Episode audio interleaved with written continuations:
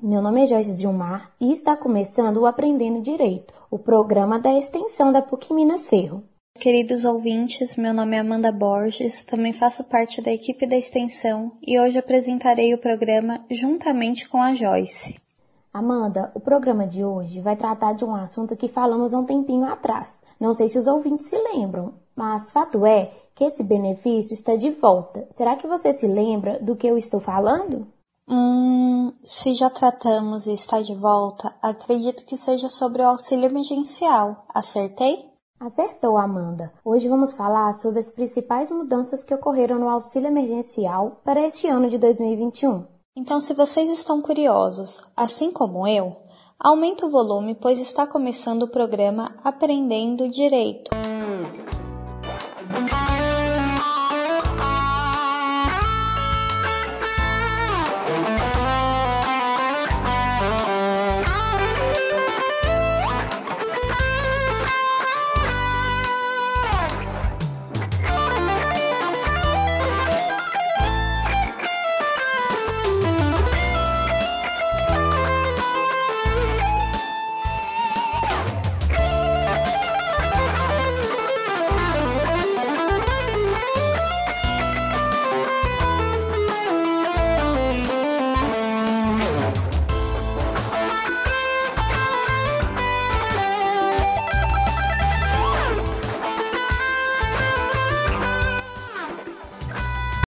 Pessoal, vocês já devem ter ouvido falar muito sobre o auxílio emergencial e que ele está de volta, não é mesmo? Esse auxílio é um benefício criado pelo governo federal destinado a trabalhadores informais, autônomos, desempregados e microempreendedores individuais e tem o intuito de fornecer proteção emergencial no período de enfrentamento à crise causada pela pandemia do coronavírus. Exatamente, Joyce. O auxílio emergencial foi criado no ano passado, tão logo foi decretada a pandemia no nosso país, e foi muito importante para a subsistência de muitas famílias, principalmente aquelas que foram diretamente afetadas por terem perdido seus empregos ou fechado seus negócios, por exemplo. E neste ano, o benefício vem como se fosse uma continuação do ano passado, porém com outros requisitos e com reduções do número de beneficiários e nos valores. A nova onda da Covid-19 tem assustado demais. A vacinação no nosso país está acontecendo a passos bem devagar e a cada dia aumenta mais e mais o número de mortes. E como se não bastasse tanta coisa ruim, o Brasil enfrenta uma das suas piores crises econômicas. A gasolina, por exemplo, já bateu mais de seis reais, sem falar no preço dos mantimentos básicos. O arroz, por exemplo, está custando mais de 30 reais. Por isso que, mesmo sendo o novo valor do auxílio bem inferior ao que era antes, o intuito desse benefício é minimizar os efeitos da pandemia, principalmente para os mais pobres. No dia 18 de março, as novas regras para o pagamento do auxílio emergencial foram divulgadas. Então deve ser por isso que nos últimos dias eu ouvi dizer que os requisitos para a concessão do auxílio está mais difícil. Amanda, todo mundo que recebeu no ano passado continuará recebendo esse ano? Será automático? Infelizmente não, Joyce. O governo inseriu ainda mais requisitos, por isso que o número de beneficiários será bem menor do que foi no ano passado. Parece que a intenção do governo foi passar um pente fino para que apenas as pessoas que mais precisam não deixem de receber. Neste ano, o benefício está limitado a apenas um beneficiário por família. Isso mesmo, mesmo que duas pessoas que moram na mesma casa se encaixem nos requisitos que citamos, ou se duas pessoas receberam auxílio no ano passado, somente um deles fará jus ao benefício.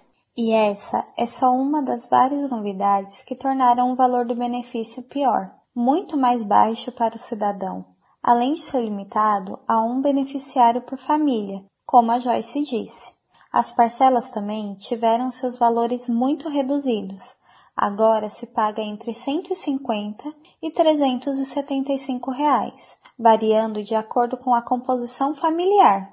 Que coisa! No ano passado, o auxílio era pago no valor de 600 reais e para as mães solteiras no valor de 1.200 reais. Posteriormente, passou para o valor de 300 reais e para as mães solteiras 600 reais. Agora, de forma bem simplificada, o benefício está sendo pago da seguinte forma: para os beneficiários que moram sozinhos, o valor de cada parcela será de 150 reais. Já as famílias com mais de uma pessoa e que não são chefiadas por mulheres devem receber 250 reais. Finalmente, no caso de famílias comandadas por mulheres, o benefício alcança o seu valor máximo, que é igual a 375 reais. Que tristeza, Joyce. A redução foi substancial. Outra situação que merece destaque é que o governo não abriu novos cadastros para que outras pessoas tivessem acesso ao auxílio emergencial. Isso significa que somente as pessoas que já tinham o cadastro e recebiam no ano passado puderam receber o novo auxílio emergencial neste ano. Todavia, isso não significa que todas as pessoas que receberam ano passado receberão neste ano, mesmo porque os requisitos mudaram. Vamos resumir as principais exigências do novo auxílio emergencial.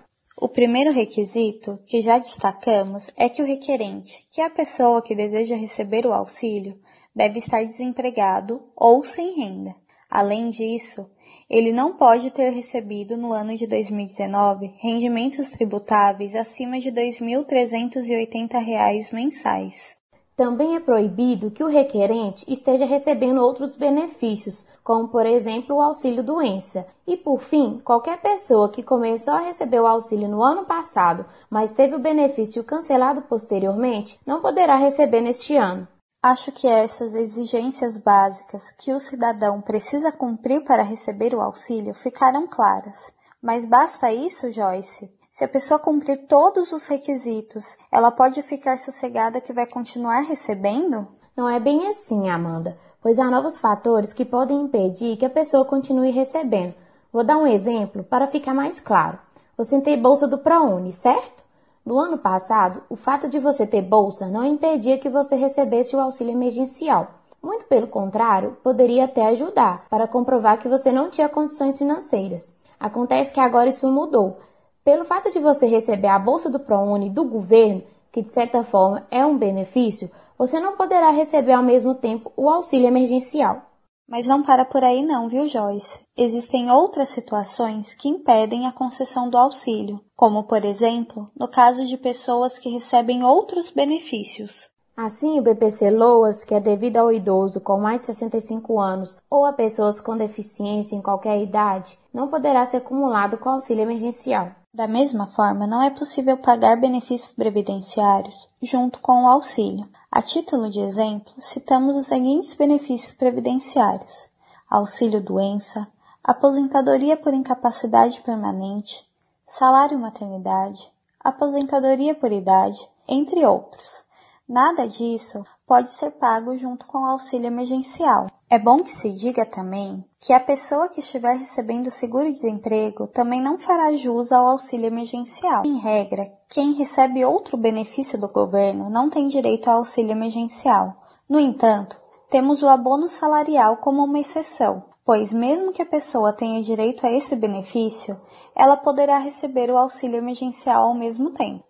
Para quem desconhece, o abono salarial é um pagamento realizado anualmente ao trabalhador pelo governo federal, no valor máximo de um salário mínimo, sempre que o trabalhador tiver trabalhado em uma pessoa jurídica por pelo menos 30 dias durante o ano. Então tá, eu entendi. Via de regra, não tem jeito de receber auxílio emergencial junto com outros benefícios. A exceção é o abono salarial, que pode sim ser pago junto com auxílio emergencial há também uma observação importante a fazer sobre o Bolsa Família. Para quem não sabe, o Bolsa Família é um programa de transferência direta de renda direcionado às famílias em situação de pobreza e de extrema pobreza em todo o país, com o intuito de amenizar a situação de vulnerabilidade e pobreza que o beneficiário se encontra. Ele tem por objetivo garantir que as famílias possam ter acesso à alimentação, saúde, educação, Sobre esse benefício, não haverá acumulação. O que acontecerá é que o beneficiário do Bolsa Família receberá o auxílio emergencial somente nos casos em que o valor do auxílio for superior ao valor do Bolsa Família. Vamos a um exemplo. Imagina que uma mãe solteira ganha aproximadamente 150 reais de Bolsa Família mensalmente. Como falamos anteriormente, o valor pago a título de auxílio emergencial à mulher que é chefe da família é de 375 reais. Por esse motivo, ao invés dessa mãe receber 150 reais referente ao benefício do Bolsa Família, ela receberá 375 reais de auxílio emergencial. É isso mesmo, né, Amanda? Exatamente, Joyce. Não é possível acumular os dois benefícios. O que vai acontecer é o pagamento do benefício que tiver o valor maior. Então fiquem atentos aos valores que vocês estão recebendo, pois se o valor que você está recebendo referente ao Bolsa Família está inferior ao mínimo que se paga a título de auxílio emergencial, que é de 150 reais, tem uma coisa errada aí. Ah, Joyce, já estávamos nos esquecendo de comentar sobre mais uma restrição do novo auxílio emergencial. É que as pessoas que não sacaram os valores depositados no ano passado também não serão enquadrados como beneficiários neste ano. Então, quem teve o pagamento do auxílio realizado no ano passado, mas não precisou usar, o dinheiro ficou paradinho na própria conta, bom, essa pessoa não vai receber esse ano. Pessoal, o tempo do nosso programa já está esgotando hoje. Muitas foram as alterações inseridas no novo auxílio emergencial. O nosso intuito foi tentar demonstrar as principais, porém, pelo tempo do nosso programa, é impossível esgotarmos todo o conteúdo. Antes de encerrarmos, gostaríamos de refletir sobre as mudanças, principalmente quando nos referimos aos valores. Esse novo auxílio emergencial vai continuar ajudando muitas famílias a manterem as contas em dia e deve sim servir de reforço para compras de supermercado, por exemplo. Mas venhamos e convenhamos, Amanda, o valor pago no ano passado, que era 600 reais, já não era tão alto assim. Será que a redução feita pelo governo realmente vai permitir que a população consiga resistir a essa crise humanitária e econômica que estamos vivendo? O meu medo é que os novos valores sejam insuficientes para assegurar que o cidadão consiga arcar com as suas despesas mais básicas. Olha só para você ver, 250 reais.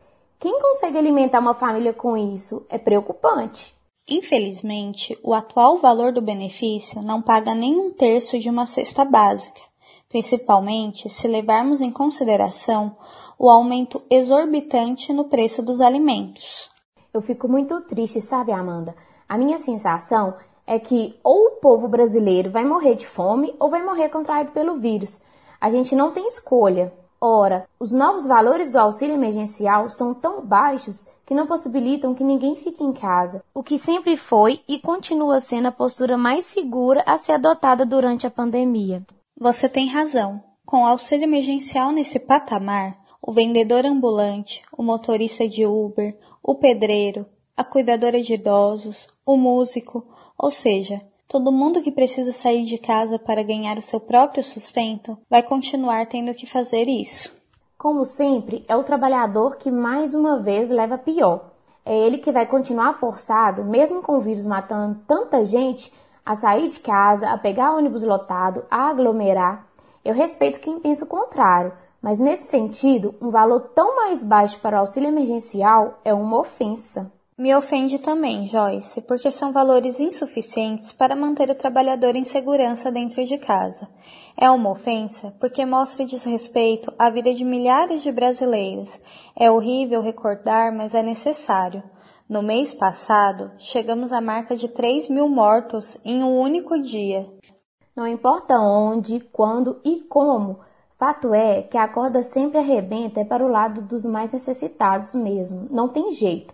Mas se você pensa diferente da gente, não tem problema, converse com a gente, grave um recado e mande no nosso zap. Se por um lado você concorda conosco, se manifeste. O nosso celular está esperando o seu contato para receber dúvidas, críticas ou elogios. Sugira o tema do nosso próximo programa. O nosso número para contato é o 038 98417 6606. Por hoje é só, pessoal. Agradecemos pela sua audiência. Nos encontramos na semana que vem. Um abraço. Ah, pessoal, vocês observaram como o nosso fundo musical está bacana hoje? Pois é, esse é o nosso novo fundo musical produzido pelo Dercinho, o vencedor da seleção dos fundos musicais. A gente não poderia finalizar o programa de hoje sem deixar o nosso muito obrigado ao Decinho pelo belíssimo trabalho. Para quem não sabe, o Decinho é maestro e proprietário de um estúdio e escola de música em Cerro. Muitíssimo obrigada, pessoal. Se cuidem e fiquem com Deus.